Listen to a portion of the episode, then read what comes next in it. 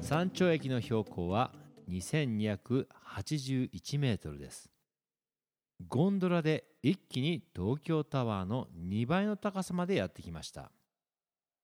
山頂駅から周りを見渡すと別のピークまで木道が続いている様子がわかるはずです。その木道の行き先が標高2440メートルのサムソンピークです。片道600メートルの歩きやすい木道が最後まで続いていますので往復見学時間も含めて1時間以内で帰ってくることができます。時間のある人はぜひ空の上のプチハイキングを楽しんでみてください。途中ビッコンシープと呼ばれる大きな角を持った羊の群れに出会うこともあります。サムソンピークの頂上には1903年に作られた石造りの小さな小屋があります。これはかつての天気観測所です。気象学者ノーマン・サムソンは1903年から1945年までの間に約1000回以上この小屋を訪れ気象観測を行いました。山からバンフの町を見下ろすとバンフの町がいかに小さいかがうかがえます。バンフの町には大きな川が一本流れているのが見えます。この川の名前はボー川です。この川は氷河を源流に持っています。上流に氷河を持つ川は氷河が削り出した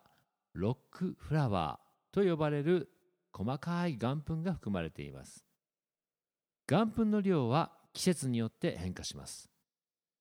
太陽光線がこの岩粉に当たると季節によって美しい絵の具を流したような青色やミルクのような白い色に変化します。今日皆さんが見ているボーガーの色は何色でしょうか？バンフの町の奥には二等辺三角形型の稜線を持つ立派な山がそびえています。この山の名前は標高2998メートルの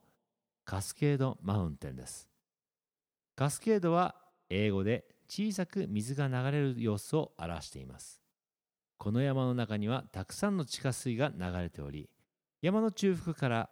水が滝となって流れている場所があるのでその名前がついています。カスケードマウンテンの左奥には湖が見えます。この湖はミネワンカ湖といいバンフ国立公園最大の湖です。展望台から全体は見えませんが細長い形をしていて全長 21km もあります。カナディアンロッキーは南北に長く全長 1500km 平均幅は 150km あります。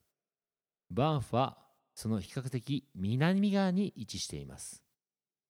今から約6億年から7億年前北米大陸西部は浅い内海でした。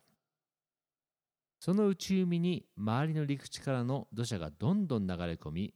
海の底に堆積物が積もっていきました。海の底に止まった土砂が地層を作りそれが何千メートルもの厚みに達しました。そして長い期間を経て下の方の地層が上の方の地層の重さによって硬い岩へと変化しました。7000万年前地球のプレートの移動により西から大きな力が加わり地層が盛り上がり始めました。盛り上がった地層は途中でひび割れて太平洋側の地層が内陸側の地層にまるで波のように幾重にも幾重にも乗り上げました。西側から東側に地層が乗り上げている様子はカスケードマウンテンの地層の傾きを見るとよくわかります。地層が盛り上がった当時のカナディアンロッキーは標高6000メートル以上あったようですが4回にわたる大きな氷河期によって山が削られ岩が露出した現在のような形になりました。それでは引き続きカナディアンロッキーをお楽しみください。